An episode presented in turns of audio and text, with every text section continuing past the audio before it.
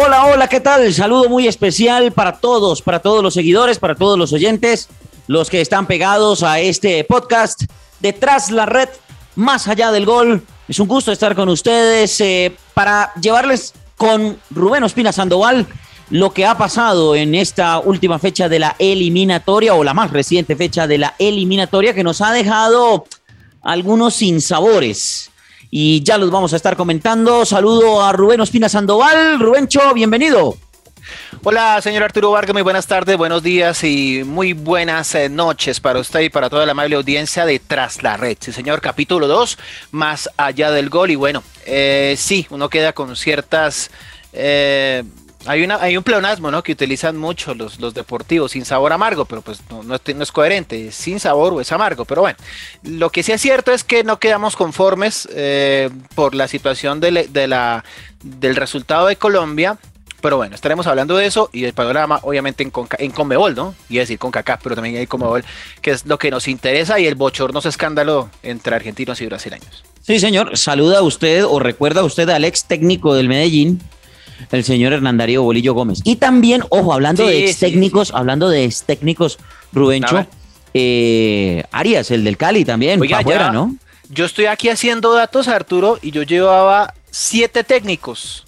Y en menos de 24 horas ya otros dos, es decir, nueve técnicos en ocho fechas. Esto es, en esto fin. es el, el, el, el eh, ¿cómo se llama eso? El, crematorio. Se sí. llama esto. Y ojo que el, terrible, ¿eh? de ayer también está en la cuerda floja. No hablo del de Colombia. Bueno, joven, partido, ahora sí metámonos en el tema eliminatorias. Partido Paraguay-Colombia en el estadio de Asunción, defensores del Chaco.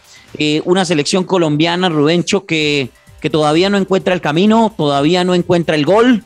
Y la verdad creo que el rival tampoco es que nos hubiera puesto mucha resistencia.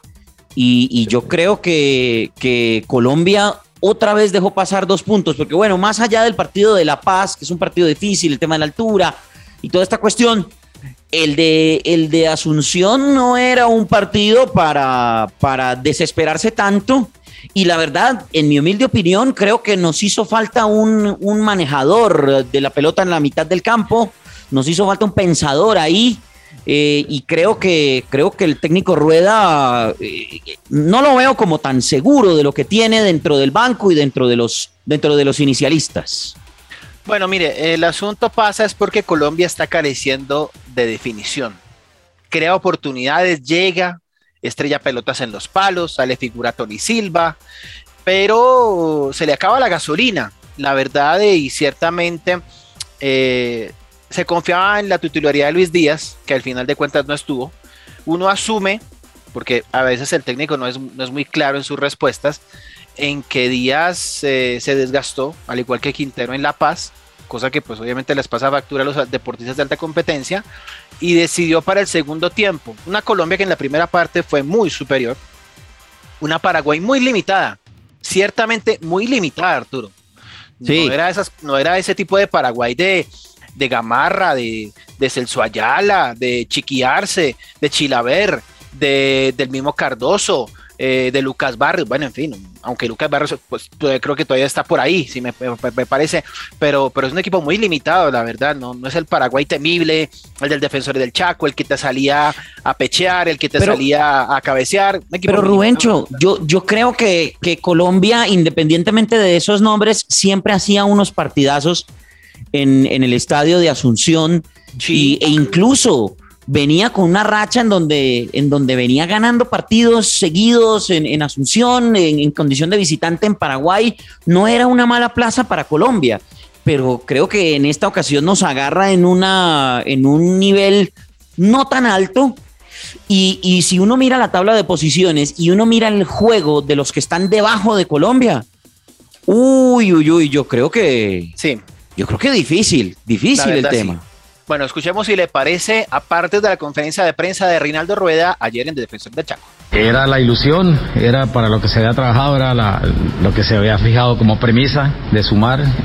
Más enfrentamos rivales muy, muy fuertes, rivales también con muchas necesidades, rivales que vienen también comprometidos en la tabla, como, como Bolivia, como Paraguay, igual que nosotros que tenemos esa, esa situación y que seguimos eh, con la disposición de recuperar puntos. Eh, hoy quizás no interpretamos bien los primeros minutos, los primeros 30 minutos del primer tiempo y, propiciamos ese 0 a 1 y después por fortuna la reacción, eh, eh, lograr el empate, pero eh, indudablemente que no podemos ser conformistas con, con, el resultado. Queríamos más, podíamos haber logrado, pero indudablemente que al frente también era un rival que hizo un buen trabajo, un buen juego y que empezó ganando el partido. El primer tiempo quizás hicimos un juego quizás muy, muy cansino, que faltó ritmo, que faltó intensidad para poder desequilibrar. Paraguay fue muy inteligente, se tiró atrás y en los primeros minutos nos dio la cancha, nos dio el balón para que nosotros cayéramos eh, en esa distracción que nos gusta la pelota, que la que queremos tener, pero ellos también bien, tenían bien claro que inmediatamente recuperaban, hacían transición bien profunda y lo, lo apostaron varias veces y así se generaron las situaciones de gol de Paraguay, ¿no? que es una gran virtud de, de Paraguay que eh, mientras que nosotros queríamos jugar al pie, Paraguay fue muy inteligente jugando al espacio también, jugando al pie, pero jugando al espacio también cuando correspondía, interpretaron bien y por eso nos desequilibraron. De modo que, creo que por ahí pasó todo lo que fue el, juego y, debemos de mejorar en ese sentido, ¿no?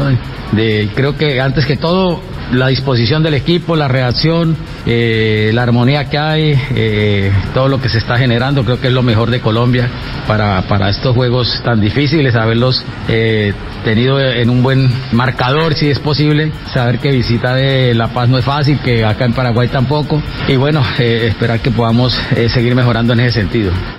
Rubencho, yo, yo lo veo a Reinaldo que él dice que mm, que de pronto les pudo haber afectado físicamente el tema de haber jugado a 3.600 para luego bajar al llano y al calor, eh, digamos que a la humedad más que el calor de Asunción. Mm, puede ser, ¿no? Puede ser, pero, pero, a mí no me gusta, a mí no me gusta que se saque como excusa eso, porque entonces. El paraguas, ¿no? Exacto, ah. porque, porque entonces jugadores como Luis Díaz, entonces no pueden soportar dos partidos seguidos, independientemente pues de las condiciones tan extremas y el cambio, y el cambio tan drástico. Eh, lo propio de Quintero, un jugador que pues está regularmente eh, jugando en China, a pesar de que pues el nivel del fútbol de China no es el que uno quisiera, pero, pero, pero Rubencho, yo creo que no estamos como para esas excusas. Creo que el partido de ayer eh, había que plantearlo de otra manera y me parece a mí que el técnico Reinaldo se equivoca en, no poner un manejador eh, en, el, en, la mitad del campo, un 10 que le tenga la pelota, que yo creo que eso es lo que hizo falta al final de cuentas, porque pues en defensa estábamos relativamente bien, mm. porque vale decir que, que lo de Davinson Sánchez estos dos partidos no ha sido nada alentador. Y el tema, pues, de, la falta de generación de juego en la mitad del campo, alguien que le pusiera la pelota a los delanteros. Mm, porque, bueno, uno puede meter a Falcao, uno puede meter a Roger Martínez, eh, cambiar hombre por hombre y sacar a, Borja por, por, em, por el amigo Luis Díaz, o bueno, en fin, sacar a Sinisterra, que a mí no me parece que haya hecho un mal partido Sinisterra, pero pues era el partido de debut, y yo creo que un partido de estos tan coyuntural no es como para poner a debutar a un jugador, mm, o por lo menos, por lo menos eso es lo que uno intuye cuando jugadores como Román y Ginás pues tienen que ir a la tribuna. En fin, creo que, creo que lo de Rueda está pasando más por que está como confundido o, lo veo como, como un poquito despistado con los elementos que tiene y, creo que se le está pasando el tiempo y, ya en, en dos partidos, apenas dos puntos que eran, en mi concepto, bastante, bastante ganables. Mm, pues no sé, no sé el panorama cómo va a estar para el, para el próximo jueves ante Chile. Mire, eh, la cosa aquí pasa por lo siguiente, Arturo. Eh, es un equipo de Colombia que no se le encuentra la vuelta. Mire, eh, empecemos por la defensa. miramos para el arquero y todos sabemos que David Ospina es prenda de garantía, ciertamente, inclusive casi que no lo exigen en la primera parte hasta la situación y eso, del gol. Y eso que casi se come una macana brava en el primer tiempo. Sí, señor. Eh, Medina de altibajos, la verdad. Medina más altos que bajos. Eh, Davinson Sánchez, pues bueno, el hombre del gol, infortunadamente, también con agregados en que las ayudas en marca y el lateral pues no llegaron. Oscar Murillo pienso que sigue siendo el mejor de los centrales de esta etapa. De acuerdo. Eh, lo de William Tecillo, Ah, es que no, no, no sé, no, no, no sé si era un partido más para marcar que para salir. De amores y odios, ¿no? Sí, la verdad, pero el tema pasa es porque debimos haber sacado más por fuera, porque ciertamente Paraguay casi que no lo hizo, centralizó mucho el juego. En la mitad de la cancha Barrios, que se salvó de una expulsión injusta, ¿sí? Usted, usted y yo vimos el tema del bar, que al final de cuentas eh, lo cogieron entre dos y, sí. casi uno, uno casi le arranca la espalda y el otro casi le arranca la cabeza. Pero curiosamente el bar obra en justicia, me parece que lo hizo bien en este caso pues brasileño Rafael Klaus en relación a que en ningún momento hubo una patada en la cara, solamente fue, eh, ¿cómo, llamar, ¿cómo llamarlo? Como el, el, gesto. La, el gesto. Tirar la pierna. Sí, el gesto. Correcto. sí. Eh, el, es que no encuentro la palabra exacta. No, el, movimiento, el movimiento, natural. Exactamente, pero, Que, pero, que en pero que en ningún momento lo golpeó, ¿no? No, hubo contacto, entonces Correcto. Una, una, expulsión que no tenía ningún tipo de asidero. Puede, puede haber sido temeraria, pero pues no se efectuó. Entonces lo que hizo el juez como para quedar bien con, con tirios y troyanos fue no expulsar a, Barrios y amonestarlos a los dos y zanjó diferencias, ¿no? Como, salomónicamente. Salomónicamente, exactamente. Eh, el tema de, de, Uribe pienso que comenzó bien, pero fue, fue bajando, fue bajando, fue, descendiendo el, el nivel. Eh, ya en el tema de Cuadrado pienso que fue el mejor de todos ciertamente. El que más entró, el que más se metió, el que probó inclusive de afuera. Tony Silva tuvo una tajada así como las suyas en su antaño, con los puños al frente. Muchas gracias. rebote corto. Y eh, Luis Inesterra, mm, que digamos lo que pasa el examen, pero no es ni mucho menos de eh, el, mejor de todos. No era el partido para debutar, Rubén. No, la verdad no, porque, porque la situación era muy, muy, muy presionante, era, era colocar el equipo de, experimentado, por algo, digamos, lo que decidió dejar por fuera Luis Díaz. ¿Y sabe de quién me acordé ayer? Obvio, no, siempre dice el dicho que después de la guerra todos somos generales, pero ciertamente ayer me acordé de Dubán Vergara no sé, me acordé de Juan Vergara, el ex hombre del América de Cali, hoy en el Monterrey de, México, que lo está haciendo muy bien. De hecho, llegó anotando goles a, la Liga MX. por ahí, por ahí, ojo. ¿Y sabe quién otro? ¿Sabe quién otro, Rubencho? Cristian Arango, por ejemplo. El Chicho, claro. El Chicho. Por, supuesto, por supuesto. Hombre. Que tiene gol, que tiene remate de afuera, que tiene llegada. Pero, es que ahí lo teníamos, Rubencho. Es que yo, yo sigo pensando que, que, Quintero le hubiera dado otra cosa, que Quintero le hubiera dado chispa en la mitad del pues campo, manejo. Sí, usted, yo y todos los que nos escuchan, nuestra amable audiencia, le preguntan lo mismo, ¿por qué Quintero no? ¿Sí? Nosotros quisiéramos decirle desde lo, desde lo futbolístico y desde lo periodístico las razones, pero es que el técnico decide guardarlo, seguramente porque aquí nos toca tantear, ¿cierto? Nos toca especular un poquito con que seguramente lo pondrá de entrada contra Paraguay, porque en Paraguay no hay mañana. No, hay que, eh, contra Chile, perdón, corrijo. Corrijo contra Chile el próximo jueves. Aquí hay que salir. Estamos de locales. Chile viene diezmado. Chile viene sin el Turbo Vargas y sin Alexis Sánchez. Correcto. Hay que aprovechar. Pues pero, pero usted sabe lo complicado que es jugar con Chile de todas maneras, porque ahí hay un hombre como Arturo Vidal que siempre desequilibra, que de boquilla siempre ha ganado, siempre, ha, pues siempre ha desequilibrado a los jugadores colombianos y nosotros caemos en la trampa. Siempre contra Chile caemos en la trampa. Arturo Vidal sale, habla con los árbitros, luego habla con este, con el otro. Acuérdese ese partido allá en la Copa América, por ejemplo, en, en la Copa América Centenario, cómo nos bailaron sabroso Arturo Vidal y, Alexis Sánchez a punta de boquilla, a punta de boquilla. Y en la Copa América también. O sea, siempre, siempre caemos en la trampa contra estos dos personajes. Por eso es que hay que tener esa jerarquía, esa, eh, eh, ese olfato, ¿me entiendes? Ese olfato que tenía Manuel Alberto Yepes, que tenía en su momento Amaranto Perea y, demás, ¿no? Los experimentados de, la selección. Y los de arriba yo pienso que Borja hizo una labor importante, eh, siendo incisivo, eh, no se le vio muy claro. Y el tema de Borré, también altas y bajas, ¿sabe? No sé, no, me, no, es el Borré que todos estamos acostumbrados. Es que yo creo que a Borré lo está poniendo en un lugar en donde no, en donde lo aleja del arco. Porque lo está, lo está acomodando o lo veo yo que tiene que arrancar muy de atrás. Que tiene que ser como el pivot, como el hombre conector entre el creativo, que en este partido pudo haber sido él, ¿cierto? En ese planteamiento y, creo que lo está alejando del frente de ataque, del arco. y, y, nunca encontró conexión ni con los extremos ni con el delantero, que en este caso en el inicio del partido era Borja. Pues en el papel, digo yo, porque en el papel se veía un 4-4-2 marcado por parte de Reinaldo Rueda, pero para mí en el campo de juego yo veía era un 4-2-3-1 en donde tenía que arrancar desde más atrás el amigo Rafael Santos Borré y, a mí personalmente me parece que eso es una falla porque Rafael Santos Borré es un delantero de área, es un killer, es un tipo que tiene que definir. Lo que pasa, lo que pasa Arturo, es que, bueno, mm, eh, eh, Reinaldo Rueda ciertamente juega con un punta definido, llámese como se llame, y juega con alguien detrás del punta. En este caso que fue Rafael Santos Borré. Pero ciertamente el mejor de todos para mí fue Juan Guillermo Cuadrado. Que fíjese cómo es la vida en La Paz, desapercibido, muy errático, mm, se perdió cuando Quintero estaba por la banda y él estaba por el centro. Y esta vez obviamente apareció, ciertamente hay jugadores para el llano y para la altura, ahí es donde se evidencia esta cuestión. Claramente. y, queda claro, y queda claro, Rubencho, que Juan Guillermo Cuadrado es el jugador de mejor nivel en nuestra selección. Sí, sí, obviamente, en, este momento, por supuesto. Sí. Ahora, em, viene el empate de Paraguay. Lastimosamente, eh, no soy del cabello caerle, pero pues sí, también tampoco podemos tapar el sol con un dedo.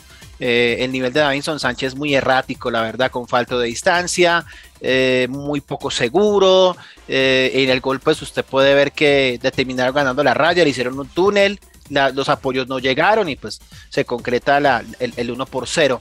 Em, ya el equipo colombiano empieza a echar para adelante, pero más por un tema de, inercia. Y bueno, ya en el segundo tiempo pues vienen ya los, eh, los cambios. Ingresa un Roger Martínez por, por Borré, pero la verdad Roger te, lo vi más tirado al costado.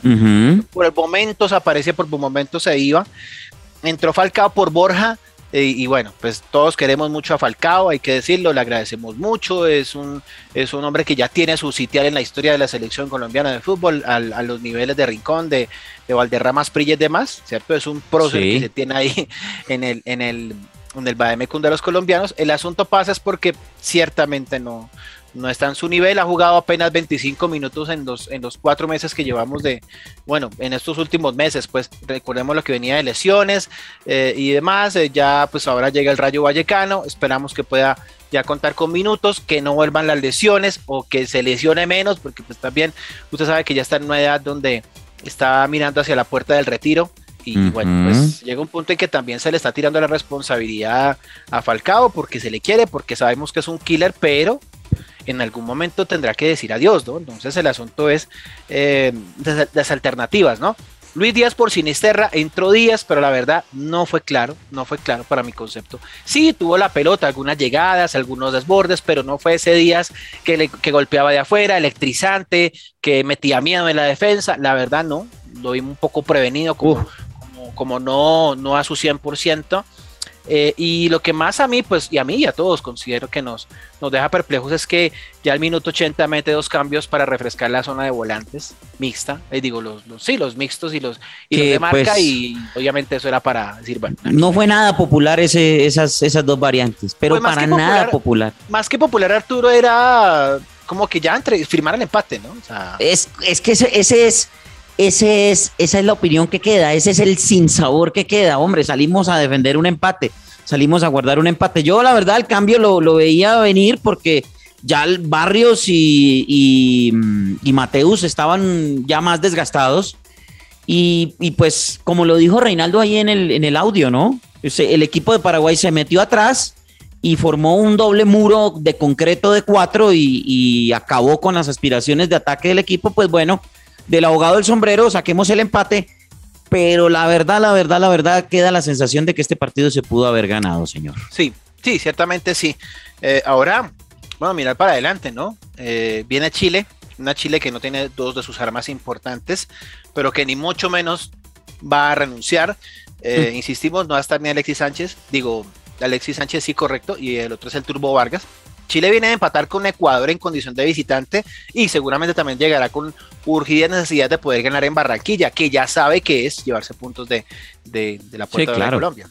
No, y que, y, que, y que ellos también vienen con la necesidad, perdieron con Brasil, que pues yo creo que es un partido que, que dentro de las cuentas pues puede pasar, es un resultado que puede pasar dentro de las cuentas, pero tal vez no contaban con empatar o, mejor con, perder con, con, em, con Ecuador. Eh, entonces, eh, de perder puntos, digo yo, con Ecuador. Entonces, eh, bueno, en fin, claro que de los, de los rivales directos, directos, creo que usted lo dijo en, el episodio pasado y, creo que yo se lo voy a reafirmar. Ecuador es como lo mejorcito que hay. Y, y, bueno, vamos a ver qué va a pasar contra Chile. Va a ser un partido muy complicado, partido de seis puntos, como dicen por ahí. Lo que llaman el partido bisagra, ¿no? Es un partido de. exacto, es un partido de obligaciones. partido de obligaciones. Ambos equipos con la obligación de sumar Rubencho. Pero vamos a avanzar en este episodio, Rubencho. Le voy a leer esto que salió ayer por parte de la Asociación del Fútbol Argentino. Es un comunicado oficial que dice: La Asociación del Fútbol Argentino, AFA, expresa su profundo malestar por la suspensión del encuentro entre la selección argentina y la selección de Brasil en San Pablo. Al igual que la Confederación Brasileña de Fútbol, la AFA se encuentra sorprendida por el accionar de Andisa una vez iniciado el partido. Cabe señalar que la delegación albiceleste se encontraba en territorio brasileño desde el día 3 de septiembre a las 8 de la mañana cumpliendo con todos los protocolos sanitarios vigentes regulados por la CONMEBOL para el normal desarrollo de las eliminatorias rumbo a Qatar 2022. Tras el informe de los oficiales de Conmebol y del árbitro del encuentro, los antecedentes serán remitidos al órgano competente de FIFA de conformidad con la reglamentación vigente. El fútbol no debe vivir esta clase de episodios que atentan contra el espíritu deportivo de una competencia tan importante. Entonces, Rubencho, eh, con este comunicado, básicamente lo que dice la AFA es eh, nosotros cumplimos con todos los protocolos de la burbuja de la Conmebol y está interviniendo la Asociación Nacional de, Visado o, bueno, de esta, de esta situación de Brasil, de inmigración de Brasil. Y, eh, y pues ya es un tema que van a mandárselo a la FIFA y la FIFA decidirá qué va a pasar con ese partido. Yo creo que en aras de lo deportivo, yo creo que en aras de lo deportivo, Rubencho, el partido se tiene que jugar. Eso de otorgar puntos, nada que ver porque ambas delegaciones, en mi concepto y viendo todo lo que ha pasado, ambas delegaciones tuvieron la culpa. Sí, mire, el asunto pasa acá es porque eh, FIFA esta mañana de Colombia manifestó que ya se habían enviado a esta entidad, la que regula el fútbol por supuesto, los primeros informes del partido los órganos disciplinarios pertinentes analizarán la información contenida en estos para tomar la correspondiente decisión a su debido tiempo. Entonces, aquí la intención es que esto se va a dilatar. El asunto cuál es, Arturo, que al frente hay un partido. Sí. Y que es un partido, partido, Bueno, claro que, claro que si miramos la tabla, Rubencho, ese partido ni quita ni pone. Pues ni quita ni pone Arturo, pero es nada más y nada menos que el clásico y no solamente pasa por un tema meramente de puntos o deportivo, pasa por un tema de marketing, pasa por un tema de derechos de transmisión, pasa por un tema de patrocinios y pasa por un tema de puntos, ¿no? Claro. sea que ah, gane Brasil, es más, que empaten o que gane Argentina, porque un punto de aquí a, marzo del otro año va a ser la diferencia. Yo me imagino, y usted Rubencho, que también ha estado en esas líderes de la producción de televisión, yo me los imagino a los productores del, del, partido o de la transmisión pensando, bueno, ¿qué vamos a hacer ahora? Porque esto se suspendió, esto se paró, pues, lo mantuvieron la transmisión hasta donde más se pudo. ¿Y qué les tocó hacer? pues les tocó meter una pues película, porque ¿qué más hacían? Es que, ¿qué más hacían? Y, la, la, producción de Conmebol, en este caso que es la que realiza todas las transmisiones en, en los estadios, lo que hizo fue meter eh, una cámara al, al vestíbulo ¿sí? Al vestíbulo general. A la zona y, exacto, y hacer paneos. que entraba Chiquitapia, que salía el presidente. Que ¿Y qué más hacían? ¿Qué pues, más hacían? Pues no, eh, eh, lo que llaman los entendidos como en su caso lenguaje audiovisual, ¿no? Planos abiertos, planos cerrados, sí. Y esperar hasta que haya una decisión y, y ya, porque pues prácticamente era, era eh, seguir inútilmente repitiendo imágenes, ¿no? Plano general de la cancha, plano general del banco, luego el vestíbulo y así se repite un ciclo me, ¿no? Me hizo acordar de una sección de un programa que yo veía de niño, que yo veía de niño. ¿Cuánto le enseñaron? ¿Cuánto aprendió, señor? Exactamente. Entonces, entonces aquí el asunto pasa es porque hay que que, que, que rápidamente la FIFA diga cuándo, porque el asunto cuál es, Arturo, no hay fechas. Acuérdese que no solamente estamos hablando, hablando de esta triple fecha en septiembre, sino que en octubre vienen otras tres y en noviembre vienen otras dos. Entonces, Si no, ahora, si no es ahora, es cuando. Y acuérdese que eh, las ligas europeas no es que estén muy de, de, flexibles con la FIFA, ¿no? Sí, exactamente. Bueno, señor, eh, vamos entonces a complementar la información con el tema de la jornada, lo que ha ocurrido. Ecuador y Chile, usted ya lo dijo, cero por cero, partido. Bueno, eh, Ecuador complicándose la vida contra Chile y, Chile, pues perdiendo puntos, porque yo creo que pues Chile no esperaba que, fueran a, perder o a un, empate contra Ecuador, ¿no? Yo creo que Ecuador está viviendo de los ahorros, mm. ciertamente. Y Como en aquella eliminatoria. Sí, claro, porque mire, Ecuador de los últimos cinco partidos lleva dos ganados, dos perdidos y uno empatado. Le gana Colombia 6-1, perdió dos partidos seguidos. Uno contra Brasil 2-0 y el otro contra Perú 2-1.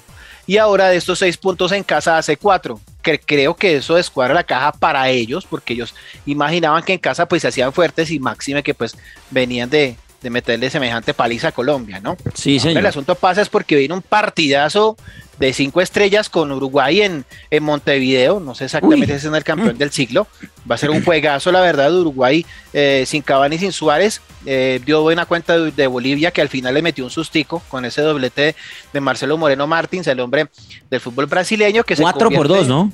Sí, 4-2 exactamente, doblete de Georgian Arrascaeta, ciertamente el, eh, el uruguayo me parece que también está en el en el fútbol eh, brasileño, ya, ya le confirmó porque ese dato no lo, no lo tenía en mente, Georgian de Arrascaeta estaba por acá mirando, sí, efectivamente, el Flamengo, eh, ex Cruzeiro y ex Defensor Sporting de, de, la, Liga Uruguaya, entonces em, este marcador pues creo que le cuadren algo la caja a los, a los uruguayos, venían de empatar con Perú, ciertamente, ahora pues ubican eh, cuarto lugar con 12 puntos, no están del todo bien, pero no están fuera de los clasificados, ¿no? Correcto. Hay, algunos reparos para, para el, maestro Tavares. Eh, y Ecuador, como insisto, vive de los ahorros, que está con 13 puntos, está 3 de Colombia y está Colombia 2 de Uruguay, ¿no?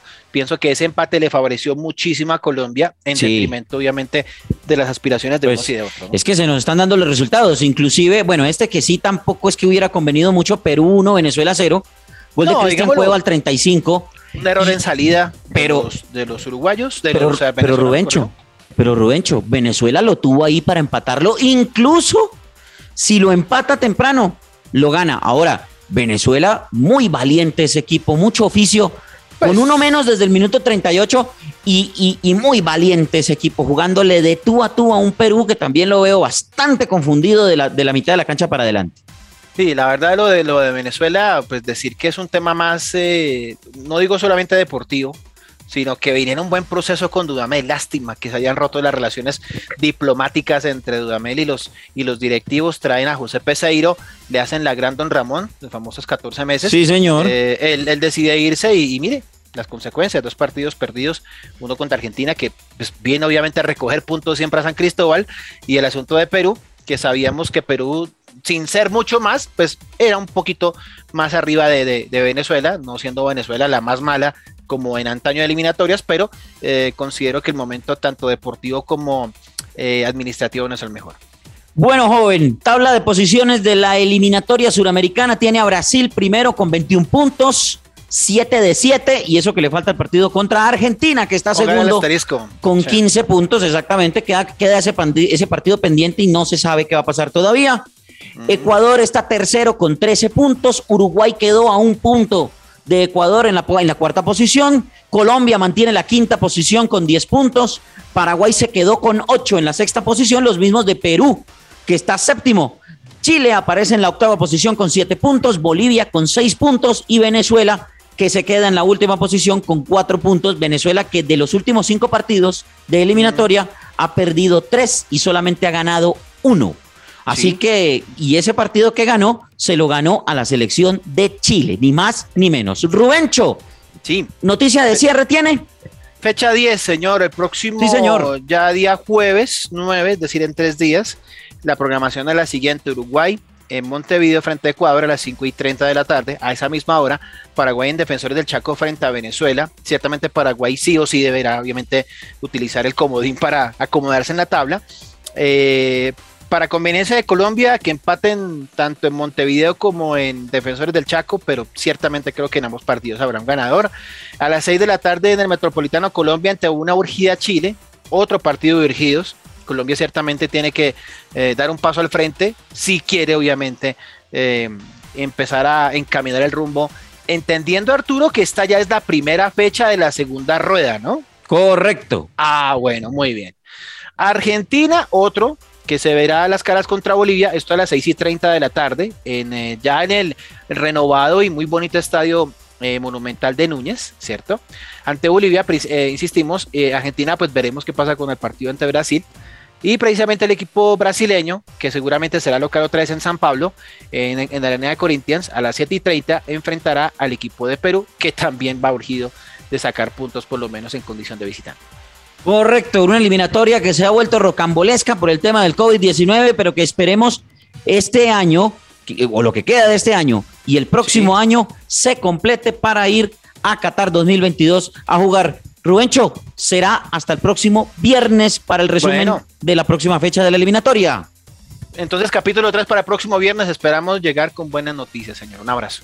Abrazo para usted y para todos los seguidores. Recuerden, Arturo Vargas M en Twitter, Rubén Ospina S en Twitter, ahí nos pueden seguir, ahí pueden ver, nos pueden ver en Google Podcast, en Spotify, en, eh, también estamos en Breaker, también estamos en Radio, Radio Public, bueno, en fin, estamos en todas las plataformas de podcast.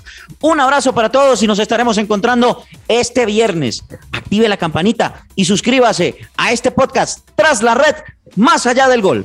Hasta la próxima.